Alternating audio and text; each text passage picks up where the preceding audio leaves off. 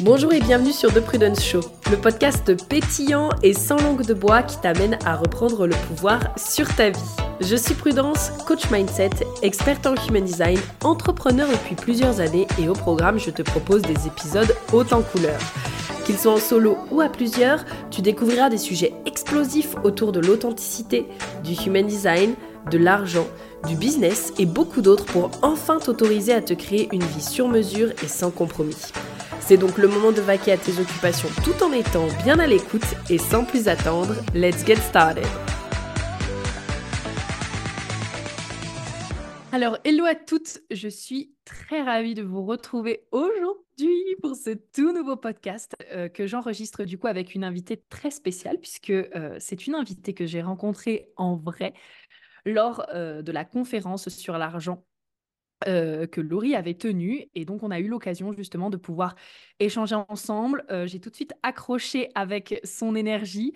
Euh, je, savais, comme on, se le disait en off, mais je savais du coup, quand on s'est rencontrés, quand on a eu discuté ensemble, que j'avais envie qu'elle vienne sur le podcast. Et je suis ravie de pouvoir la recevoir aujourd'hui. Donc, notre invité du jour est Manifesting Generator 5.1 à autorité émotionnelle et je reçois aujourd'hui Alice. Coucou Alice Salut, salut tout le monde. Je suis super contente d'être là aujourd'hui. Comme tu l'as dit, c'est vrai qu'on avait eu un super match toutes les deux. Ça fait déjà quand même plus d'un an et demi. C'est assez ouf qu'on se retrouve euh, un an et demi plus tard. Donc, euh, super contente d'être là et de pouvoir partager ce petit moment avec toi et avec vous. Trop bien. Mais moi aussi, vraiment, je suis trop contente de te retrouver aujourd'hui. Et donc, pour les personnes qui ne te connaissent encore pas, est-ce que tu peux euh, nous te présenter, donc nous dire un petit peu voilà qui tu es, ce que tu fais, euh, tes passions, voilà. Génial. Et eh ben écoute, avec plaisir. Donc moi, c'est Alice. Euh, je fais beaucoup de choses. Tu vois, c'est le côté un peu bah, générateur manifesteur et multipotentiel qui ressort. Mais on va dire que mmh globalement, ça fait du coup deux ans que je suis coach de vie et praticienne breathwork. Euh, du coup, en quoi ça consiste? Le breathwork, on va en reparler plus tard. Mais pour le côté coach de vie, en fait, j'accompagne vraiment les gens à en revenir à leur identité profonde, c'est-à-dire faire tout ce travail de guérison des blessures, faire le travail de déconditionnement, euh, de libération pour pouvoir vraiment en revenir à leur vérité, à leur authenticité pour créer une vie qui, euh, qui, leur allume l'âme, en fait, qui, qui les mmh épanouit vraiment. Euh, et, j'aide aussi certains entrepreneurs sur la partie un peu plus business. Donc, tu vois, vraiment retrouver du sens dans ce qu'ils font, trouver leur vraie mmh mission de vie, euh, un peu ce qu'on appelle l'alignement aussi. Donc, on va dire que vraiment, ma mission, c'est à la fois l'alignement perso et l'alignement pro. Donc, c'est un peu toutes les casquettes que je peux avoir aujourd'hui. et en fait, au final, c'est un peu mes passions aussi. Tu vois, le dev perso, la psychologie, la spiritualité, mmh c'est vraiment le truc qui me passionne. Le, cette triade un peu corps, esprit, cœur, c'est vraiment le truc qui c'est qui je suis et c'est ce que je donne du coup aux gens. Donc euh, voilà un peu pour me présenter. Ah, trop bien. Et alors toi, de ton côté, par rapport à ton parcours, est-ce que tu as vécu Qu'est-ce qui t'en a amené là aujourd'hui? Ah, c'est une bonne question. Alors écoute, moi, mon parcours, euh, j'aime bien dire qu'il commence il y a 10 ans, parce que si tu veux, moi, ce qui a débuté un peu sur tout ce cheminement-là, c'est il y a 10 ans, je suis tombée malade. Euh, donc je tombe dans l'anorexie. Et en fait, si tu veux, à ce moment-là, je suis une mmh. jeune fille qui n'a aucun souci de santé, aucun souci avec l'alimentation, très sportive. Et du jour au lendemain, du coup, grosse injustice et grosse incompréhension de me dire pourquoi est-ce que je tombe malade, personne ne comprend, ni moi ni mes proches. Et de là, en fait, si tu veux, je suis quelqu'un qui fait euh, les choses à fond, que ce soit dans le bien comme dans le mal. Et je suis descendue du coup très, très, très, très bas, hospitalisation d'urgence, jusqu'à faire un arrêt cardiaque. Donc il y a 10 ans, je fais un arrêt cardiaque et en fait, mon cœur repart. On ne sait pas, les médecins n'ont jamais su expliquer comment. Euh, donc, si tu veux, démarre la guérison euh, obligatoire au niveau physique, déjà parce qu'il faut que je survive. Et à partir de là, une fois qu'entre guillemets le corps est de nouveau safe, ben forcément démarre un cheminement psychologique pour guérir et comprendre qu'est-ce qui s'est passé. Qu'est-ce qui s'est passé? Qu'est-ce qui fait qu'à 14 ans, on tombe dans des travers comme ça? Euh, donc là démarre un gros suivi psychologique qui de base a été contraint, parce que moi j'étais beaucoup dans le déni. Et en fait, mmh. au plus j'ai avancé dans mon parcours psychologique, au plus j'ai commencé à aimer ça assez bizarrement parce que plus tu libères des choses, plus tu te dis mais je me sens mieux et plus tu as envie d'aller plus loin. Tu vois, moi c'est vraiment devenu presque une obsession de me dire mais je veux vraiment tout comprendre. Je veux vraiment puis ça c'est le côté un peu hypersensible où tu veux comprendre tout en profondeur. Et en fait de là je me suis jamais arrêtée. Les années passées euh, et vraiment j'étais au lycée et j'étais déjà une adulte en fait. Dans ma tête, j'ai pas trop eu le choix, je veux passer ma vie en thérapie mmh. pour euh, continuer de guérir cette maladie qui est très très compliquée à guérir parce qu'elle est psychologique. Et puis petit à petit, j'ai réorienté un petit peu tout ça vers des pratique un peu plus spirituelle et que j'ai choisi, parce qu'à 14 ans, c'est mes parents qui ont choisi. Et du coup, je me suis euh, je, pense que j'ai un peu tout testé, la PNL, l'hypnose, le coaching, la bioénergie, la kinésiologie, le chamanisme. J'ai tout testé, je voulais tout tester à tous les niveaux pour guérir. Et en fait, ça fait du coup 10 ans. Euh, bon, là, ces derniers temps, on va dire que ça fait quand même deux ans que j'ai plus de thérapie parce qu'au bout d'un moment, il y a quand même des choses qui vont bien. Mmh bien sûr. Et on va dire que j'ai, ça a été ma vie en fait. Ça a été 10 ans de ma vie de, de, passer beaucoup de mon temps en thérapie et du coup de comprendre énormément de choses sur moi-même, sur mes parents, sur la vie, sur, sur ma vision du monde qui a totalement changé. et si tu veux, c'est ça qui m'a amené à faire ce que je fais parce que j'ai je, j'ai la croyance profonde que généralement nos plus gros traumas de vie ou nos plus grosses difficultés sont faites pour nous amener là où on doit aller au niveau professionnel, en tout cas au niveau de notre mission. Et moi, ça n'a pas été clair dès le début, mais il y a un moment donné où je me suis dit, «Hmm, j'ai quand même des facultés dans ça. En fait, je me suis découvert des facultés dans la compréhension du fonctionnement du cerveau, etc. Et, j'aimais tellement ça. Tu sais, il y a eu ce truc de me dire, mais je suis bizarre en fait, à aimer aller faire de la thérapie. Et j'ai compris qu'en fait, c'était parce que c'était aussi, j'étais faite pour ça. Et du coup, je me suis lancée. Euh, j'ai fait quelques formations, mais pour être très honnête, mes formations n'ont pas amené grand-chose. C'est vraiment le parcours perso et toutes ces heures passées sur, euh, sur, euh, sur des sièges de thérapie à comprendre comment, comment, quand tu comprends tellement comment tu fonctionnes, tu sais comment fonctionnent les autres. Et c'est ce qui m'a amené, du coup, il y a deux ans, euh, après un gros mmh travail aussi sur le fait d'être prête à avoir cette posture-là, que je me suis lancée dans ce métier-là et que je regrette pas du tout parce que pour la première fois, je me suis sentie à ma place. Ah oh, waouh, j'adore, j'adore. Euh, ça, c'est vraiment, tu sais, genre ce que je préfère quand euh, je reçois mes invités lors du podcast. C'est je me dis, oui, je pourrais faire une super intro où je raconte toute l'histoire de la personne et où est-ce qu'elle en est. Mais j'aime tellement quand justement mon invité, elle vient et qu'elle partage son parcours justement aux auditeurs. Enfin, moi, je me sens tellement inspirée. Donc, euh, déjà, euh, merci d'avoir partagé ça. Enfin, ton parcours m'inspire énormément. Et donc, du coup, euh, qu'est-ce qui t'a amené à utiliser au jour d'aujourd'hui les outils justement du coaching et du breathwork? Parce que comme tu le disais, tu as testé plein, plein, plein, plein de choses. Pourquoi ces outils-là en particulier, en tout cas actuellement? Mmh. alors, de, en tout premier lieu, ça a été le coaching. Quand je me suis lancée en me disant vraiment, il faut que je fasse ça, ça a été le coaching. Parce que si tu veux, du coup, comme je te le disais, je pense que de mes 14 à mes 18 ans, j'ai vraiment été dans des trucs plus psychologiques. et je sentais qu'il y avait quand même toujours quelque chose qui. J'ai toujours été énormément agacée par mes psys parce que c'est une technique qui, moi, me correspond moins, je trouve. Mmh Jusqu'au jour où, à mes 18 ans, très intuitivement, j'ai commencé à découvrir ce qu'était l'intuition et très intuitivement, je me suis orientée vers un coach qui m'a suivi pendant une petite année. Et ce, cette personne-là, je pense, est la première qui a réellement changé ma vie. Parce que c'est la personne qui m'a ouvert à ma spiritualité. Il m'a fait comprendre qu'il y avait quelque mmh. chose au-delà de nous. Et de là, il y a beaucoup de choses qui ont changé. Et au moment où j'ai découvert cette personne-là, je me suis dit, d'accord, c'est ça que je veux faire.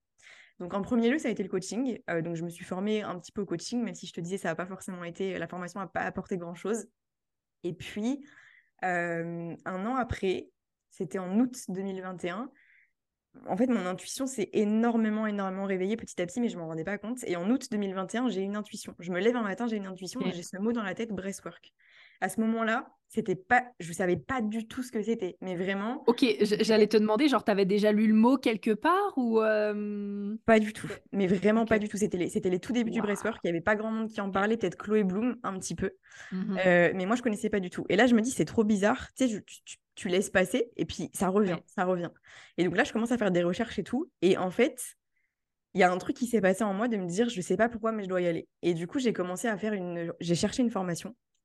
Je tombe sur une formation qui, euh, moi, j'aime bien choisir par rapport à ce que je ressens. Donc, je sens une formatrice où je me dis, je, suis... je résonne vachement avec cette personne-là. Je l'appelle et je lui dis, écoutez, voilà, je suis intéressée, j'aimerais faire la formation. Donc, ça, c'était en août 2021. Et elle me dit, on mmh démarre en septembre, il reste une place. Elle me dit, allez pour toi. Donc là, je me dis. là, la synchronicité de malade. Exactement. Là, je me dis, en fait, à ce moment-là, j'avais pas les sous pour faire la formation et je me dis, en fait, tu n'as pas de choix, tu vas aller trouver parce qu'il faut que tu le fasses. Donc, je lui dis, OK, il n'y a pas de souci. Je, me je pars en intérim, je me débrouille pour taffer à fond pendant un mois, je me lance dans la mmh formation. Donc, je fais ma, ma formation de breastwork de septembre à novembre, on est en théorique. On apprend la théorie en visio. Et je pars à Ibiza en novembre 2021 pour les deux semaines de présentiel pour apprendre à faire respirer les gens, etc. Parce que le breathwork, c'est une technique de respiration. Et en fait, euh, donc on arrive à Ibiza, on est un groupe de 14, et si tu veux, pour apprendre la technique de respiration, il faut que nous-mêmes, on respire tout, on se fasse respirer tous les jours. Donc moi, j'ai jamais fait de breathwork. Jusqu'à l'heure actuelle, j'ai appris que la théorie. Et là, je commence mes premières séances de breathwork, je reçois mes premières séances de breathwork. Les trois premières, il se passe pas grand-chose. Et au bout de trois jours, euh, pendant une respiration de breathwork, je me, je me prends une claque monumentale où j'ai toute ma vie qui défile sous mes yeux.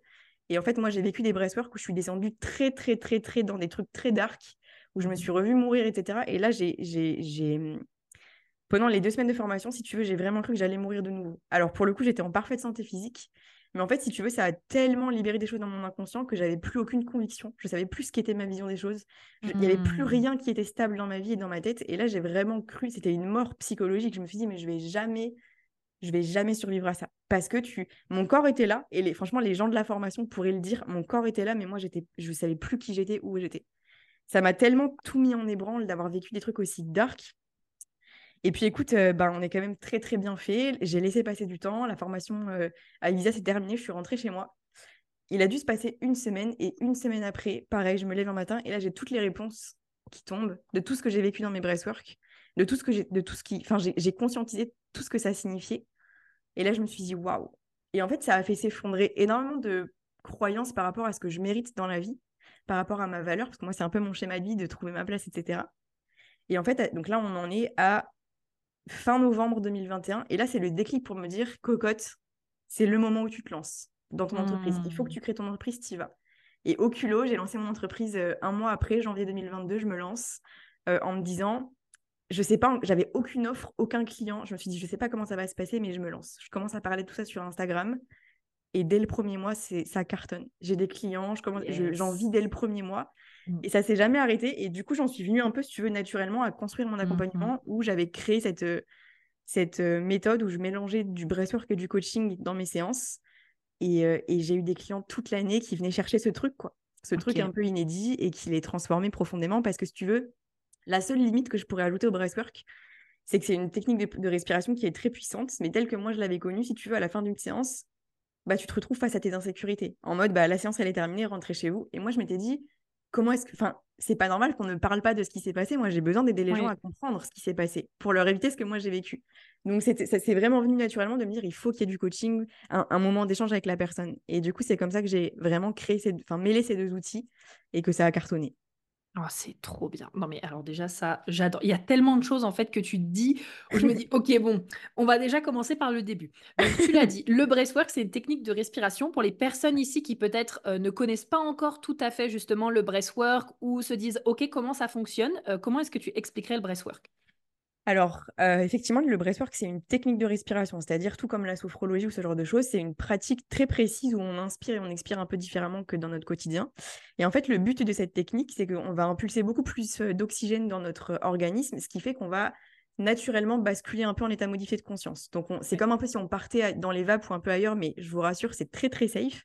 Et le truc que ça permet, du coup, c'est d'aller voir des choses qui, justement, sont bloquées dans l'inconscient. Les fameuses croyances, les schémas limitants qu'on sur lesquels on n'arrive pas à mettre le doigt dans une séance de breathwork, ils peuvent, euh, entre guillemets, un peu nous péter à la figure naturellement, de par ce cette modification interne.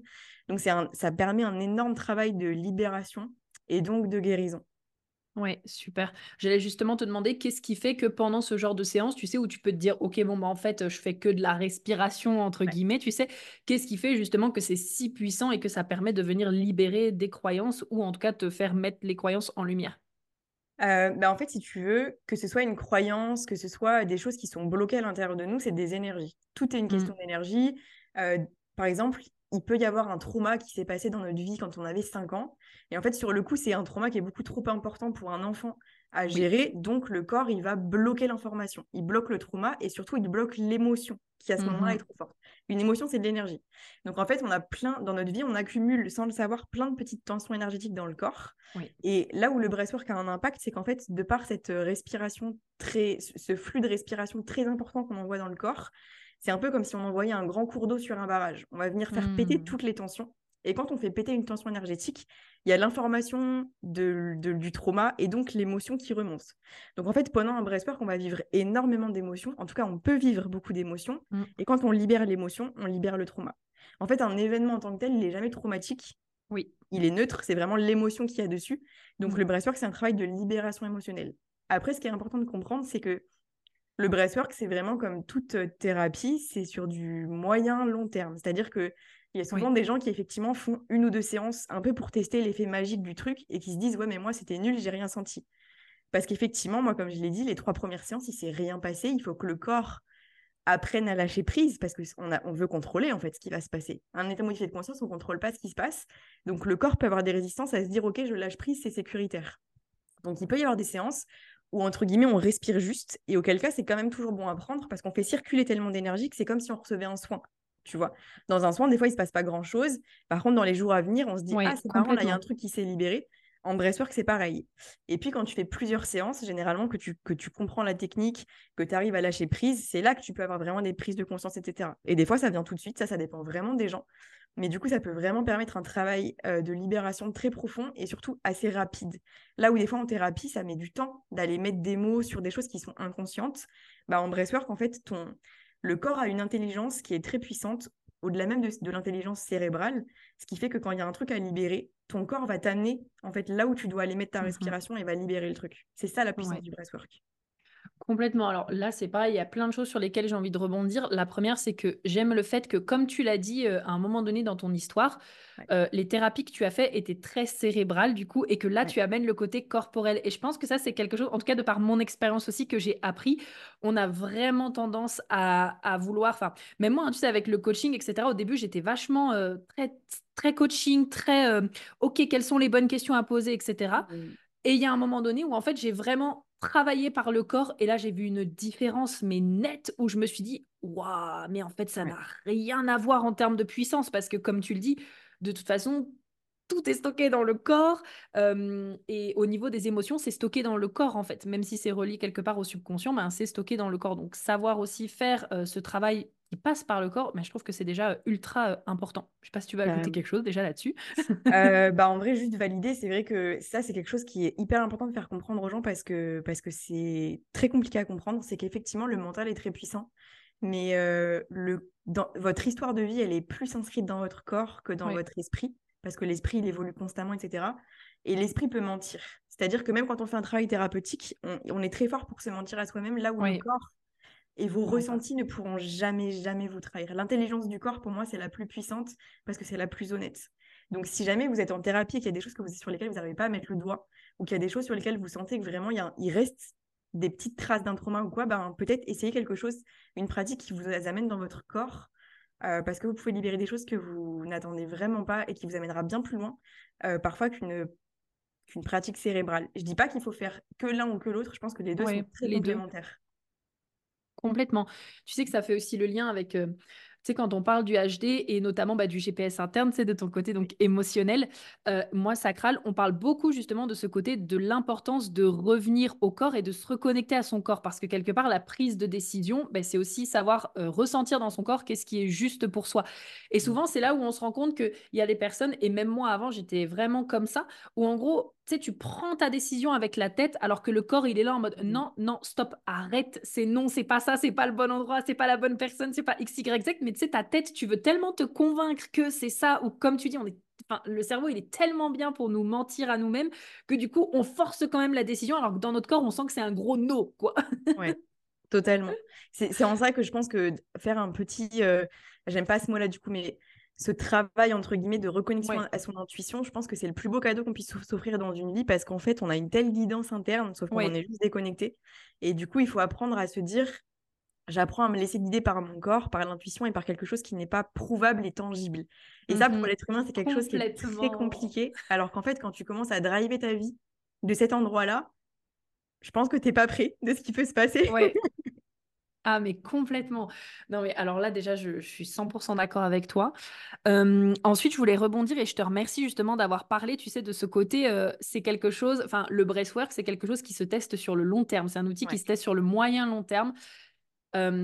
Et je me rappelle que c'était l'une de nos premières conversations ensemble. Tu sais, cette question, justement, où je t'avais dit, euh, bah ouais, mais moi, en fait, j'ai essayé le bracework, la première séance, c'était incroyable. Et en fait, après, j'en ai refait deux, trois et il s'est rien repassé. Et tu m'avais dit, justement, mais c'est là l'importance aussi de lâcher prise. Parce que quand tu as des attentes, en fait, qu'il se passe quelque chose d'exceptionnel, bah, en fait, tu pas vraiment concentré sur euh, toi et ton corps, mais tu es plus concentré sur oh, qu'est-ce qui va se passer. Euh, et donc, du coup, bah voilà, plus de d'attente, quoi. Ouais, c'est exactement ça. Et tu vois, j'aime bien prendre un exemple par rapport à ça. Je sais pas si ça parlera à certaines personnes qui sont là, mais un truc un peu plus classique, c'est la méditation. Et en fait, on se rend compte que généralement, les gens, on a tous un objectif de base à aller méditer. Je veux être moins mmh. stressé, je veux calmer mes pensées. Ça, c'est OK d'avoir un objectif, d'avoir une intention. Mais en fait, si pendant une méditation, tu es tout le temps en mode je veux arrêter de penser, je veux arrêter de penser, du coup, tu es déjà plus dans ta méditation. Parce que tu es que centré sur ton mental et du coup, tu lâches pas prise. C'est OK. Et en fait, il faut réussir à regarder ce truc-là en mode OK, je me rends compte que je suis totalement dans ma tête. Et en breathwork, c'est exactement pareil. Les seuls breathwork qui, entre guillemets, peuvent être euh, ratés, c'est ceux où tu t'es trop attaché à ton intention et que du coup, tu n'as juste pas profité du moment. Parce qu'effectivement, comme je le disais, ça peut arriver qu'il se passe pas grand-chose d'extraordinaire dans le breathwork. Mais au pire, en fait, tu as pris une heure pour toi, pour te reconnecter à ton corps, pour faire circuler les flux. Tu en obtiendras forcément des bénéfices. Tu vois, il y a un peu ce truc. Euh, moi, je me rends compte aujourd'hui avec le breathwork et avec d'autres thérapies, il y a beaucoup de gens qui veulent la voie de la facilité, de la rapidité et qui se disent, du coup, je vais aller chercher l'effet waouh, qui est un peu présent dans le breathwork parfois. Et du coup, dès qu'on leur a vendu un truc incroyable, ils arrivent en breathwork. Et moi, ça m'est arrivé qu'on me dise, mais en fait, j'ai juste respiré. Bah moi, j'ai envie de te dire, c'est déjà énorme. Est-ce que tu respires au quotidien? Est-ce que tu respires vraiment? Est-ce que tu prends le temps de t'arrêter? Et moi, c'est toujours un indicateur de me dire, c'était quoi ton intention de base? Tu voulais faire une séance et avoir réglé tous mmh. tes soucis? Dans tous les cas, breathwork ou pas, c'est pas possible. Tu vois? Donc, c'est toujours intéressant de montrer aussi aux gens, OK, c'est quoi ton intention? Peut-être que c'est ton intention qui est pas la bonne, c'est pas l'outil. Si dans tous les cas, tu veux juste un truc, effet bref, j'ai réglé tous mes problèmes, tu vas être déçu, peu importe qui tu iras voir et, qu'est-ce que tu testeras comme méthode. Donc ça, c'est un vrai message à faire passer aussi, c'est que quand on entame une thérapie ou une démarche d'introspection, de travail sur soi, il faut que les intentions soient saines et réalisables aussi, de se dire, bah, je vais me laisser du temps, en fait. C'est aussi une forme d'exigence énorme de se dire, on va tout régler envers soi-même, de se dire, dans, dans, une séance ou dans deux séances, c'est OK. Ouais, mais je suis tellement d'accord avec toi. Et en même temps, tu sais, genre, je pense aussi qu'il y a ce côté, tu sais, sur les réseaux sociaux, on voit tellement, waouh, mais regarde, en une mmh. journée, j'ai réussi à faire ça, etc. Que, en fait, et dans tout, hein, que ce soit, par exemple, dans le, rapport au corps, le mmh. financier, le business, le peu importe, qu'en fait, c'est comme tu dis, tu te mets des exigences où tu dis, ah ben moi aussi, ça y est, séance magique, etc. Et donc, en fait, ben, les attentes, elles sont tellement hautes que forcément, tu finis par être déçu, alors que, comme tu dis, en fait, c'est pas du tout la faute de l'outil, c'est en fait, pourquoi est-ce que tu viens? Et mmh. aussi, bah, comme tu le disais, cette notion de, bah, je vais me laisser le temps de guérir parce que je pense aussi parfois on essaye d'aller trop, euh, je m'inclus dedans, euh, on essaye d'aller trop vite, tu sais, dans notre, dans notre guérison parce qu'on veut que tout aille plus vite, euh, alors que peut-être juste notre subconscient, il n'est pas prêt en fait, il a besoin d'étapes parce que ça se trouve, c'est des trucs qu'il garde en lui depuis 20 ans, 30 ans, 40 ans et donc ben, il n'est pas OK avec le fait de tout lâcher, ça, ça, ça, ça ferait écrouler trop de choses en fait d'un coup.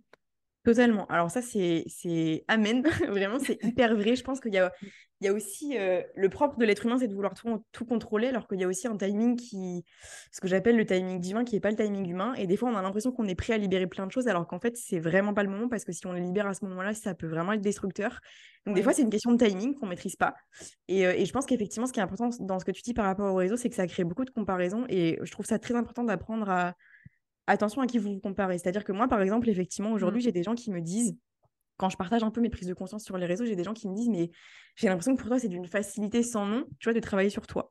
Et la réponse, elle est en partie vraie. C'est vrai qu'aujourd'hui, c'est assez facile pour moi de, dès qu'il y a un truc qui va pas, vraiment, en 48 heures, c'est possible que ce soit réglé. Par contre, ça fait 10 ans aussi, hein, ça fait 10 ans que tu es là-dedans. C'est exactement ça. C'est exactement ça. Moi, c'est ce que je dis aux gens, je leur dis, oui, c'est vrai.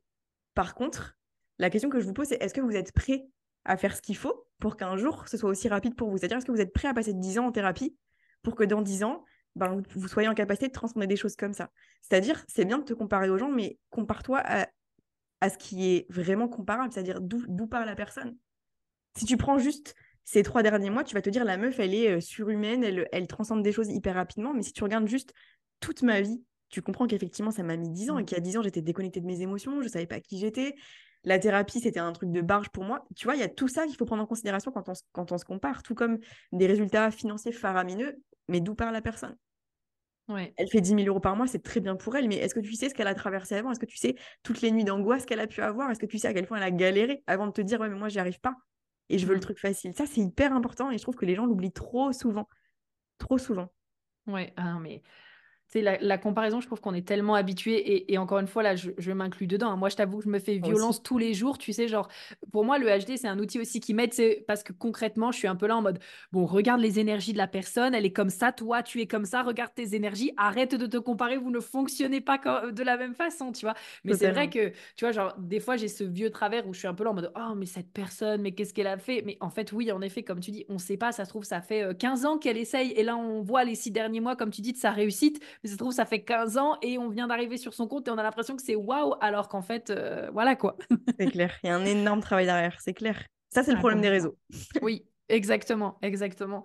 je voulais te remercier aussi tout à l'heure d'avoir parlé de l'importance d'être accompagné après une séance de breathwork parce que je pense notamment à, une de mes meilleures amies, tu vois, qui, qui avait dit justement que euh, qui a vécu une séance de breathwork et qui en fait s'est rendu compte que l'après pour elle ça avait été très très très violent mm. et que du coup euh, elle était dans cette dynamique de enfin elle était dans cette réflexion de waouh mais en fait je me suis pas sentie accompagnée après la séance de breathwork et le fait que ça avait été violent comme ça pour elle parce que ça avait justement réveillé des choses mais en fait, elle aurait eu besoin justement d'un accompagnement. Donc, euh, je ne sais pas, euh, voilà, si toi tu veux euh, rajouter quelque chose là-dessus, mais je trouve en effet que c'est très important d'être accompagné, surtout quand on utilise ce genre d'outils qui viennent réveiller ben, des traumas, des croyances limitantes, des blocages, etc. Quoi. Ouais.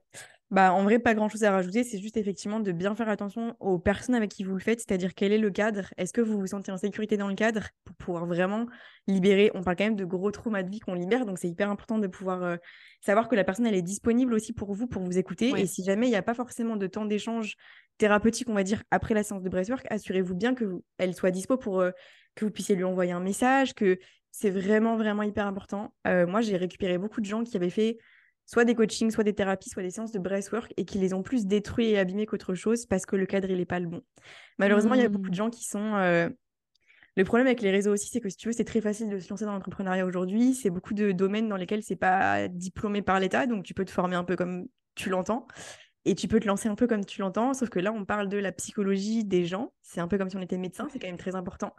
Donc faites bien attention aux personnes avec qui vous allez faire des accompagnements thérapeutiques pas forcément tant sur leur diplôme, je serais assez mal placée pour dire ça, mais juste sur euh, comment vous raisonnez avec la personne, quel est le cadre, et, euh, et, oser vous exprimer. quoi S'il y a quelque chose qui ne va pas après une séance, envoyez un message à la personne. Vraiment, c'est hyper important de ne pas rester dans un truc où après une séance, vous êtes vraiment au plus mal. C'est possible d'être mal physiquement et moralement après une séance parce qu'on libère des grosses choses, mais faites-vous accompagner sur tout le processus, pas juste à un instant mmh T. C'est vraiment un processus. Ouais. Et donc, toi, par rapport euh, à tes expériences, aux différents cadres que tu as pu tester et aux cadres que toi-même tu apportes, euh, comment on peut s'assurer que c'est le bon cadre pour nous? Bah, Je pense déjà, soit sur les pages Insta, soit sur les, les sites internet, de bien, de, bien vérifier s'il est mentionné. Si jamais il n'est pas mentionné, posez des questions. Ne vous embarquez pas trop vite dans des thérapies parce que ça, moi, c'est une erreur que j'ai faite à vouloir un peu courir après une quête ultime de soi et d'aller un peu n'importe où. Euh, donc déjà, voir s'il y a des informations à ce sujet-là, poser des questions. Euh, et j'ai envie de vous dire, comme on en revenait tout à l'heure, essayez d'écouter votre, euh, votre, langage, votre, langage corporel, pardon, comment vous vous sentez? Moi, c'est assez bête et méchant, mais c'est comme ça que j'ai choisi tous mes thérapeutes dans ma vie, c'est de me dire, je suis sur une page internet ou sur une page Insta, comment je me sens? Mmh Est-ce que je sens que la personne, vraiment, il y a un vrai truc Est-ce que je me sens excitée? Est-ce que je me sens presque déjà soulagée? Ou est-ce que je sens qu'il y a une tension? Est-ce que je sens qu'il me manque une information et que c'est mon mental qui me dit d'y aller parce qu'il veut se dépêcher?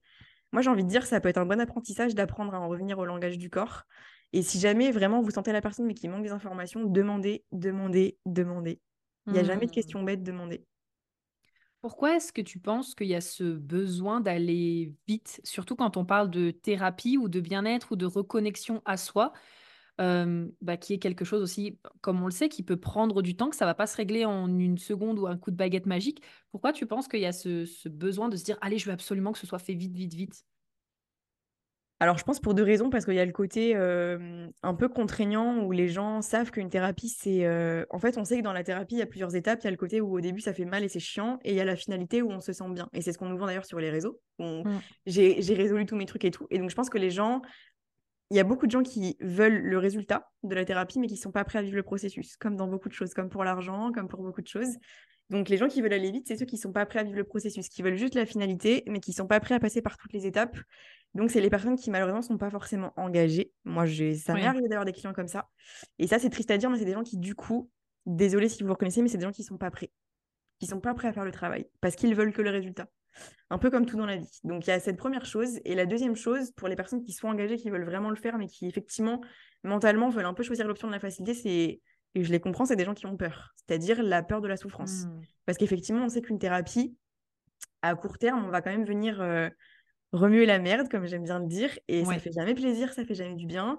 Moi, ça m'est arrivé des centaines de fois de sortir d'une séance de coaching personnel quand moi j'ai fait de la thérapie pour moi de sortir d'une séance encore plus mal que je ne suis arrivée. Et honnêtement, ça fait partie du chemin aussi. En fait, il y a beaucoup de gens qui pensent que là, je vais aller faire une séance de coaching ou de psychothérapie et du coup, quand je vais sortir, je vais me sentir un peu mieux. Ça peut vraiment arriver. Mais il y a aussi des séances où on libère tellement de choses douloureuses qu'en fait, quand on sort, le temps qu'on intègre ce qui vient de se passer, on est encore plus mal que quand on est arrivé. Mais ça, ça fait, c'est normal. Et je pense qu'il y a des gens qui euh, ont très très peur de la souffrance parce qu'ils savent qu'ils vont libérer de la souffrance. Donc euh, je pense que les gens qui veulent aller vite, c'est aussi les gens qui vont se dire, je suis prêt à souffrir, mais vite. Mais vite, comme ça, après, on arrache le pansement et c'est bon comme ça. c'est ça, exactement. Alors qu'en fait, on se rend compte que plus on fait de la thérapie, plus on se rend compte que c'est un chemin qui dure toute une vie. Sauf que si ça peut vous mmh. rassurer, le chemin, il dure toute la vie. Mais une fois que les plus gros dossiers, ils sont entre guillemets un peu nettoyés, ça devient plus simple, ça devient plus léger quand même malgré tout après. Mmh. Par rapport à ce processus, je sais pas, j'ai trop envie de te poser des questions, euh, genre, ah, je n'avais pas du tout prévu, mais tu sais, genre, pour avoir ton opinion, ton point de vue. Qu'est-ce qui fait que pour toi, euh, les gens n'ont pas envie de ce processus, mais qu'ils ont juste envie du résultat? Alors, bien sûr, sur les réseaux sociaux, on te montre toujours les résultats, etc. Donc, forcément, c'était un peu happé en mode Oh waouh, mais moi, je veux ça.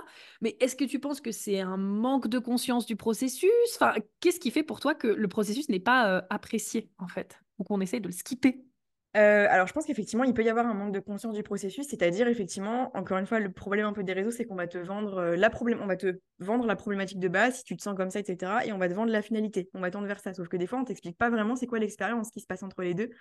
Donc ça, je pense qu'effectivement, c'est un grand manque de connaissance et de conscience de ben, qu'est-ce qui se passe entre les deux. Du coup, les gens, effectivement, ils disent bah, c'est facile. Je pense qu'il y a un truc vraiment, une norme qui fait croire aux gens que c'est facile. Après, je pense qu'effectivement, bah, comme je disais, il y a cette notion de peur. Il y a des gens qui sont pas prêts à à, souffrir longtemps. C'est pas c'est pas mmh. vraiment la vérité, c'est pas ce qu'il faut que vous mettiez en tête, mais il y a vraiment des moments où vous allez être mal. Et par contre, il faut vous dire qu'en fait, quand vous êtes mal, c'est qu'après vous allez aller mieux. Forcément, on peut pas, de toute façon, on peut pas aller, on peut pas, pas, passer de je vais pas bien à je vais très bien. Il faut passer par je vais un peu moins bien, un peu mieux, puis un peu moins bien. Donc manque de connaissances, la peur. Euh, ouais, je pense essentiellement ça. Hein. Je pense essentiellement ça. Et je pense aussi une dernière chose, c'est qu'on est dans une génération où on a tout instantanément. Donc les gens sont plus prêts, tu vois, à mmh. prendre le temps de faire les choses. Aujourd'hui, tu veux une relation, tu vas sur Tinder, tu veux commander à manger. On a des applis pour tout en fait. Aujourd'hui, tout est hyper rapide. Et du coup, on est quand même des êtres humains, et je m'inclus aussi dedans pour le coup, où effectivement, on n'est pas du tout patient. Donc si on te donc s'engager dans un truc, et on est, on est dans une génération où l'engagement, c'est compliqué. Moi, je le vois même dans des relations. Il y a beaucoup de gens aujourd'hui qui ont plus de mal à s'engager parce qu'effectivement, on n'est plus habitué à un truc où on se dit, on va voir sur 10 ans. Nous, on voit tout tout de suite et on veut tout maintenant. Et du coup, je pense qu'il y a des gens aussi qui se disent, ah ok, euh, moi je le vois, même des personnes qui viennent à moi, quand tu leur dis que c'est un engagement au minimum sur trois mois, ça leur fait peur. Parce que, parce que mmh. c'est déjà trop long pour eux. Je pense que tu vois, il y a vraiment un truc générationnel qui joue aussi de se dire, il faut que ce soit maintenant. Je veux un truc, mais c'est maintenant. Mais ça se passe pas comme ça dans la thérapie. Même avec l'avènement de, des plateformes comme TikTok, où tu sais, genre, t'es là en mode, bon, bah, faut que ça aille vite, et faut que ça descende, qui sont encore plus rapides que Insta ou que des choses comme ça. C'est vrai que la nouvelle génération, là, tu vois, genre, ma petite sœur, elle a 20 ans. Elle, c'est vraiment TikTok, Snapchat, où tout va, va très vite, tu vois. Donc, ouais, complètement. Et donc, on s'habitue à ça. Et en parlant, il y a aussi un truc, justement, qui, qui m'est venu quand je t'écoutais. Je pense aussi aux personnes qui, par exemple, se font croire qu'elles sont prêtes ou se font croire que c'est un désir, alors qu'en fait, c'est pas vraiment quelque chose qu'elles veulent au fond d'elles. Tu vois, je, je, pense pas uniquement aux personnes qui, par exemple, c'est peut-être leurs proches qui leur disent vas-y, va en thérapie et que, voilà, finalement, elles y vont parce que leurs proches le disent. Mais tu sais, un truc où, en fait, tu t'es répété. Tu vois, je prends par exemple une personne qui veut perdre du poids, par exemple, et elle, et elle a du mal et elle n'y arrive pas. Et en fait, elle s'est répétée toute sa vie, non, mais il faut que je perde du poids, il faut que je perde du poids, il faut que je perde du poids. Puis en fait, à un moment donné, tu vas lui poser la question, mais est-ce que tu as vraiment envie? Et en fait, mmh. tu te rends compte que la personne, elle n'a pas du tout envie. Bah, c'est sûr aussi que le processus, il va te paraître long, il va te paraître fastidieux, ou en fait, bah, tu vas pas non plus avoir les résultats que tu veux parce que au fond de toi, c'est pas vraiment un désir. Enfin, je sais pas ce que tu en penses de ça aussi. Ouais, je suis totalement d'accord avec toi. Euh, je pense que je l'expliquerai quand même par le fait que, tu vois, c'est ce fameux truc de la motivation euh, extrinsèque et intrinsèque. En fait, quelqu'un qui, quelqu'un qui se dit toute sa vie, il faut que je perde du poids, le jour où elle a commencé à se dire, il faut que je perde du poids, c'est qu'il y a forcément un événement ou une personne qui, à un moment donné, lui a fait croire qu'il fallait qu'elle fasse perdre du poids, même sans forcément lui dire comme ça. Dans tous les cas, du coup, la motivation, elle reste extrinsèque. Comme dans la thérapie, il n'y a pas forcément des gens qui vont te dire ah, tu devrais aller en thérapie, mais il suffit que tu sois dans une relation où la personne elle te fasse constamment sentir que tu as un souci ou que tu pas bien. Ben, le cerveau, il est mmh. très fort pour faire des raccourcis. Il va se dire bon, il bah, faudrait peut-être que j'aille voir quelqu'un. Mais du coup, la motivation, tu le fais pas pour toi, tu le fais pour la personne. Tu vois, la motivation, elle reste extrinsèque. Mmh. Que par exemple, quand toi, tu te sens profondément mal dans ta vie ou mal dans ta peau, où là, tu te dis mais je, je peux plus me voir comme ça, je veux perdre du poids ou je veux aller voir quelqu'un, je veux changer ça c'est pas la même. Parce que là, tu as une vraie motivation qui part de toi et qui n'inclut personne d'autre. Dès lors qu'il y a quelqu'un d'autre dans la boucle, la motivation, elle est toujours un peu biaisée. Donc moi, je pense que c'est, même si c'est très inconscient, à partir du moment où la motivation, elle n'a pas pris naissance à l'intérieur de toi, forcément, c'est biaisé, tu vois. Ah, j'adore, j'adore cette explication. Il y a autre chose aussi que tu as dit tout à l'heure que j'ai beaucoup aimé, donc cette notion où toi tu as fait tes premières séances, tu n'as pas forcément ressenti, comme tu dis, grand-chose, et puis au bout d'un moment, par contre, là, tu as commencé à avoir tes premiers résultats, et puis quelques jours plus tard aussi, là, tu as eu voilà, tes intuitions qui sont descendues. Étant donné que tu, as, tu travailles aussi beaucoup ben, avec le corps, qu'est-ce qui fait selon toi que on a du mal peut-être à être à son écoute ou à lui faire confiance? Parce que ben, en tout cas, pour moi, je trouve que tu es l'exemple parfait de on a tout en nous, finalement. Euh, à mmh. partir du moment où on se remet à écouter son corps, qu'on libère ce qui nous empêche potentiellement d'être à l'écoute de nous-mêmes, bah, en fait, finalement, les réponses, elles sont là. Donc, qu'est-ce qui fait qu'on a du mal à les écouter? Première chose, je pense qu'on ne nous l'apprend pas. C'est-à-dire qu'en fait, mmh. très jeune, on va. Le cerveau est quand même, au-delà du corps, le cerveau est quand même très puissant et c'est lui qui va diriger beaucoup de choses dans notre vie. Et euh, en fait, tout ce qu'on entend quand on est jeune, même si c'est très indirect, euh, tout ce qu'on entend quand on est jeune, c'est quand même de ne pas écouter, en fait. Euh, on, t'apprend à l'école de ne pas forcément faire ce que tu as envie, mais ce dans quoi on te donne des voies toutes tracées. Donc, en fait, déjà, on n'apprend pas à écouter son intuition. On te dit pas, bah, vas-y, fais-toi confiance. on n'est pas malheureusement, les manquements de nos parents, etc., font qu'on va nous inculquer déjà des choses où on n'est pas à l'écoute de nos émotions. Quand on est un petit garçon, j'en parle même pas. Euh, pleurer, c'est de la faiblesse, etc. Donc déjà, en fait, on nous incite mmh. et on nous apprend à nous couper de nos ressentis. Euh, quand on est enfant, généralement, ça nous arrive très souvent d'avoir des amis un peu imaginaires parce qu'on est connecté à ce monde-là quand on est enfant. Et en fait, il y a beaucoup de parents, par exemple, qui vont nous dire Mais euh, qu'est-ce que tu fais? Tu es complètement fou, etc. Donc, tout ce langage-là, quand on est enfant, va nous amener à nous déconnecter petit à petit de qui on est.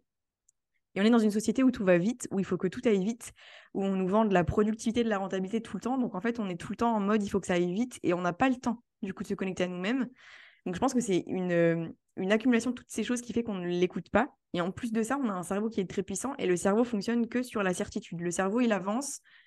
C'est pour ça qu'on a des croyances. Il avance que quand il est sûr. Il va aller toujours aller chercher la certitude. Et tout ce qui est du ressenti corporel et de l'intuition, c'est ce qui est au-delà de la certitude, c'est de l'intangible. Mmh c'est des choses auxquelles on doit faire confiance sans avoir la preuve de, mmh. hormis quand on a une vraie douleur physique. Donc je pense qu'aussi, c'est plus une... une euh, c'est un inconfort quand on n'est pas habitué de se dire il faut que j'écoute mon corps, euh, il faut que j'écoute mes ressentis, parce qu'on se dit mais en fait c'est pas la voie de la raison, justement on veut avoir raison.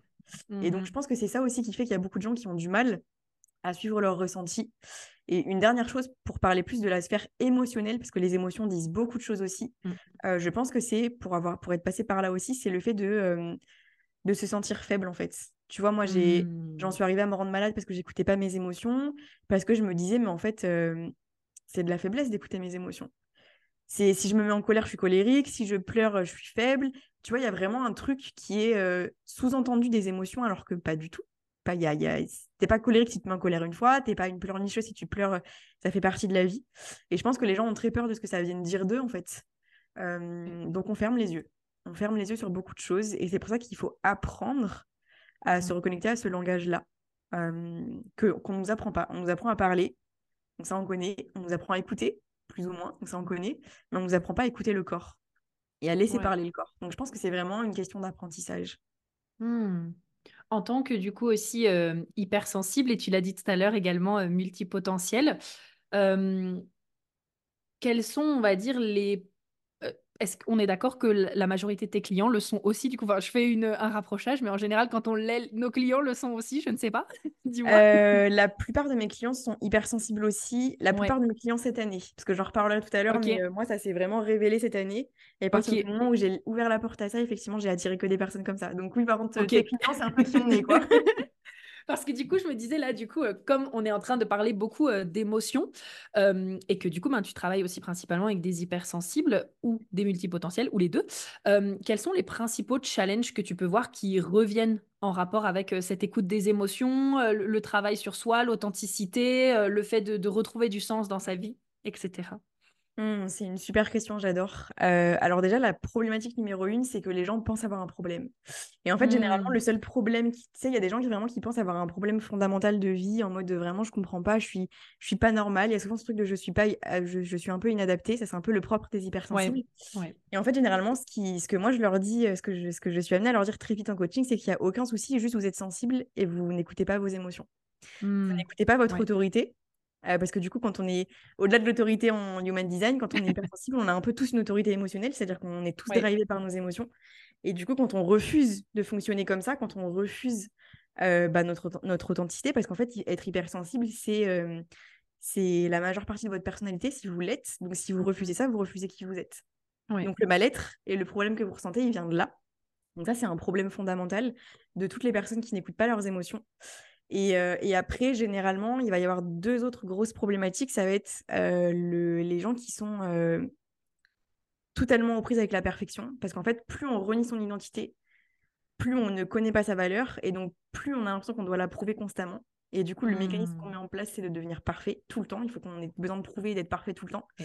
Donc, j'attire, enfin, j'attire parce que du coup, je l'ai été aussi. C'est Mhm. la plus révélateur. Et, euh, et Ouais. j'ai- j'aide beaucoup de personnes qui, effectivement, sont prises avec ces trucs d'exigence et de perfectionniste et qui, du coup, ne s'aiment pas, sont pas heureux dans leur vie, etc., sont submergés. Et ensuite, il va aussi y avoir le lien avec euh, les blessures d'abandon et de rejet, dans le sens où, quand on ne sait pas vraiment qui on est, quand on refoule des parties de soi, dont ses émotions, dont son hypersensibilité, on va aller euh, compenser ça par des relations toxiques, par les mauvaises personnes. Mmh. Euh, on va combler des vides parce qu'en fait, ne pas écouter ses émotions, ça crée un vide énorme parce qu'on ne sait pas ce qui se passe à l'intérieur de nous. Et du Mhm. coup, c'est des personnes qui vont aller combler plein de choses et qui vont euh, amplifier du coup leur peur du rejet, leur peur de l'abandon parce que c'est des personnes qui ont peur Mhm. de se retrouver seules avec elles-mêmes parce qu'elles ne s'aiment pas. Euh, donc, beaucoup, beaucoup de trucs par rapport à la blessure du rejet et de l'abandon aussi, ouais. Ah, ok. Ça, ça me parle là. Tout ce que tu as dit, de toute façon, résonne avec moi, n'est-ce pas? Et je rajouterais même, euh, de mon côté, je rajouterais même, tu sais, un peu la blessure euh, de l'humiliation aussi. Ce côté, tu te sens tellement, euh, parfois un peu inadapté, comme tu dis, Ouais. et, euh, et, euh, et différente, qu'il y a un peu ce côté, euh, purée, je culpabilise, c'est un peu une honte, parce qu'en fait, je, je trouve pas ma place, j'ai l'impression d'être ultra différente des autres personnes, et puis même euh, les autres personnes, enfin, je sais pas, moi, tu sais, genre, j'ai vécu du harcèlement scolaire, donc les gens se moquent de toi parce que tu penses différemment, enfin, donc pour le coup, je suis complètement d'accord avec toi, et donc, pour les personnes qui sont dans cette situation et qui nous écoutent euh, ici, parce que bon, bah, moi, tu, je pense que tu l'as deviné aussi, j'ai une grosse communauté d'hypersensibles, de multipotentiels, de multipassionnés, euh, qu'est-ce que tu aimerais leur dire? Euh, alors, c'est pas du tout pour prêcher ma paroisse, mais j'ai envie de vous dire vraiment Mm. par expérience, faites-vous accompagner. Qui, que ce soit, faites-vous accompagner parce que, pour être très honnête, c'est un travail qui est très compliqué et très lourd à faire seul. Euh, ce travail de reconnexion à soi-même, c'est possible, mais vous allez y passer un certain temps. Et en fait, euh, comme le cerveau est puissant, il peut aussi vous amener à vous mentir à vous-même. Donc, faites-vous accompagner. Vraiment, c'est un investissement, mais ça vaut tellement la peine, je vous le garantis. C'est l'expérience Mm. qui parle. Et au-delà de ça, euh, pour moi, la première étape, c'est de vous reconnecter à vos émotions. En fait, il y a, une telle, euh, tellement de messages dans vos émotions. Il y a tellement, euh, vos émotions, elles, elles, euh, elles renferment beaucoup de votre identité. C'est une guidance incroyable en fait, vos émotions. Elle vous dit dès qu'il y a un truc qui n'est pas respecté en vous, dès qu'il y a quelque chose qui a besoin d'être vu. Donc, si j'avais vraiment un message à vous faire passer là, en- immédiatement, que vous pouvez faire tout de suite maintenant, c'est vraiment d'essayer d'apprendre à lire vos émotions. Et la première étape, c'est de au moins les laisser être de les exprimer. Si c'est compliqué de les exprimer avec des gens, commencez par les exprimer de vous à vous-même. Dans un moment où vous êtes tout seul, euh, si vous avez peur du jugement, ce que je peux comprendre, commencez par les exprimer, allez dans un coin, pleurer, allez dans un coin, euh, hurler votre colère, mais laissez-les s'exprimer parce que les, les émotions créent vraiment des dégâts euh, physiques et psychologiques quand elles, s'engramment à l'intérieur du corps. Donc libérez vos émotions. Et après, euh, petit à petit, faites un travail avec un thérapeute, un, un professionnel de conscientisation de qu'est-ce que ça veut dire dans ma vie, dans ma Mm. personnalité. Mais au moins exprimez-les, vraiment. Mais tu sais que j'ai grave une anecdote là-dessus parce qu'il y a quelques semaines, en tout cas au moment où on enregistre ce podcast, on est du coup euh, en décembre 2023 pour vous situer. Tu sais, il y a quelques semaines, je me suis retapé, tu vois, donc des gros, gros maux de tête. Donc oui, il y avait des choses en tout cas aussi euh, euh, sous-jacentes. Mais en fait, euh, des petites recherches que j'ai pu faire, euh, c'était vraiment lié à de la colère en fait que j'avais tellement gardée qui en fait c'était de la colère qui me montait à la tête. Et en fait moi tu sais je suis quelqu'un qui pour le coup réprime beaucoup ma colère. C'est-à-dire que j'ai jamais appris tu vois à l'exprimer. Je suis toujours tu sais un peu la meuf un peu euh, euh, médiatrice diplomate qui va jamais vraiment rentrer dans les gens même si j'ai un sacré caractère tu vois. Et donc ma colère c'est toujours quelque chose tu vois genre que j'ai jamais su réellement exprimer puis en fait, j'avais tellement mal à la tête que je me suis dit, écoute, allez, hop, ça vaut le coup d'essayer. J'ai mis mon matelas, tu sais, genre euh, debout et j'ai commencé à mettre des coups de poing avec de la musique. Et puis j'ai commencé à hurler dans l'oreiller. Eh, mais je te jure, le lendemain, je n'avais plus mal à la tête. Ouais, ça m'étonne tellement pas. Oh C'est dingue. C'est fou comme quoi aussi, quand tu gardes des trucs, euh, c'est incroyable. Mais c'est intéressant ce que tu dis parce qu'on parlait de l'intelligence du corps, mais pour parler un peu plus concrètement, euh, en fait, c'est très rare qu'une douleur physique, elle soit vraiment liée à quelque chose de physiologique et mécanique. C'est vraiment, vraiment, hormis dans du sport où on peut se blesser, etc. Mais en fait, dès lors qu'il y a une douleur qui survient et vous savez pas trop pourquoi, c'est vraiment intéressant d'aller creuser sur qu'est-ce que ça veut dire. Parce que c'est là aussi que vous allez apprendre à vraiment euh, bah, en apprendre sur vous. Et comme tu l'as très bien fait, en fait, mmh. de, faire ce lien toujours, de prendre ce réflexe de se dire Ah, j'ai mal ici, qu'est-ce que ça veut dire? Mmh Surtout quand c'est des trucs qui reviennent de manière récurrente, il y a toujours un sujet de fond qui vient vous dire Ah, il faut que je travaille sur ça. Donc, c'est hyper intéressant ce que tu dis. Ah, j'adore, j'adore, j'adore, j'adore. eh ben écoute, pour moi, là, on va tranquillement arriver à la fin de notre superbe podcast. Donc, je vais bien sûr avoir une dernière question pour toi, Alice. Mais avant ça, est-ce que tu peux dire justement à nos auditeurs où est-ce qu'ils peuvent du coup te retrouver et comment ils peuvent travailler avec toi? Alors, euh, ils peuvent euh, me retrouver essentiellement sur euh, Instagram. Donc ça, je pense que les liens seront dans la bio de, l'épisode. Donc voilà, ils peuvent avec plaisir m'écrire sur Insta. J'aime bien avoir des échanges avec les gens, c'est-à-dire qu'il n'y a pas vraiment de page où ils peuvent réserver ou quoi. J'aime bien que les gens m'écrivent pour que je puisse vraiment comprendre leurs problématiques. donc ça, c'est la première chose. Insta. Ensuite, ils peuvent me trouver sur toutes les plateformes d'écoute. Mmh. J'ai un podcast où je donne énormément de valeur dedans sur plein de sujets. Donc un podcast qui toutes les plateformes d'écoute ou alors dans ma bio Instagram. Ils peuvent me retrouver dans un livre que j'ai écrit et qui sort dans d'ici 48 heures, donc qui sera sorti quand l'épisode sera sorti. Oui. Ils peuvent acheter le livre qui, pareil, parle d'hypersensibilité, mais qui parle d'énormément de sujets dont on a parlé aujourd'hui. Donc, euh, franchement, avec plaisir, c'est vraiment une mine d'or mhm. que, je, que je viens de pondre. Donc, très contente. Et pour travailler directement avec moi, euh, bah, comme je le disais, m'écrire un petit message directement sur Instagram en sachant que je réponds toujours dans la journée. je fais pas mal de sur-mesure à l'heure actuelle. Mes accompagnements vont changer, mais à l'heure actuelle, je mmh. fais pas mal de sur-mesure. C'est-à-dire, euh, je travaille en individuel, avec la, en individuel avec la personne. Selon ses problématiques, on détermine ensemble le nombre de séances dont il y a besoin. Et après, on part sur un, travail de coaching. Euh, ça, c'est pour le coaching pur et dur. Et ensuite, si la personne veut travailler en coaching et en breathwork, c'est pareil. On peut déterminer un accompagnement où il y aura donc un nombre de séances déterminé, où ce sera une heure de breathwork et ensuite à la fin, il y a une demi-heure de coaching et d'échange. Voilà, madame. Trop bien. Bon, et eh ben Alice l'a dit très bien. Vous retrouverez tous les liens pour connecter avec elle directement en description. Et comme d'habitude, on va terminer du coup avec notre traditionnelle question. Euh, s'il y a un message, un conseil, euh, un mot, quelque chose que tu as envie justement que nos auditeurs, tu vois, que tu as envie de leur partager, que tu dis purée, euh, c'est la chose que j'ai envie que les auditeurs, auditrices retiennent de ce podcast, qu'est-ce que tu as envie de partager? Yes. Alors j'ai un message qui pour le coup c'est un peu l'histoire de ma vie et que si j'ai un truc dans les tripes à transmettre, c'est ça c'est de vous dire que peu importe qui vous êtes et où vous en êtes aujourd'hui, c'est réellement possible pour vous et pour tout le monde de vivre une vie où tout nous est possible, où on peut tout s'autoriser et on peut vivre vraiment une vie à la hauteur de nos rêves. Euh, mmh. Et c'est possible pour chacun d'entre nous. Le chemin pour y arriver, c'est un peu ce qu'on a dit dans cet épisode, le chemin pour y arriver, c'est celui de l'authenticité. Vous ne pourrez jamais vivre une vie épanouissante et euh, à la hauteur de vos mmh. exigences tant que vous êtes à côté de vos pompes. Donc le chemin pour y arriver, c'est celui de l'authenticité. Et pour retrouver sa, sa, pleine authenticité, il faut justement en passer par un travail de déconditionnement, de guérison et de libération pour qu'ensuite vous, vous puissiez en, en arriver à cette phase d'expansion. Donc le succès de votre vie, écoutez bien ça, le succès de votre vie se trouve dans le retour à votre pleine authenticité. C'était mon dernier message pour ce podcast. J'adore, c'est parfait pour terminer. Merci du fond du cœur, Alice, d'avoir été là et d'avoir été justement mon invité pour ce podcast merveilleux. Merci à toi pour l'invitation. J'ai adoré ce moment. J'espère que ça plaira à tout le monde et c'était vraiment un bonheur de pouvoir faire ça avec toi. Ouais. Ah non, mais merci pour, euh, pour, pour, tout. Merci pour la valeur que tu as apportée. On espère vraiment du coup que ce podcast vous aura plu. Encore une fois, retrouvez Alice avec tous les liens directement en description. Et puis on vous dit à très vite. On vous fait plein de bisous. Plein de bisous à tous.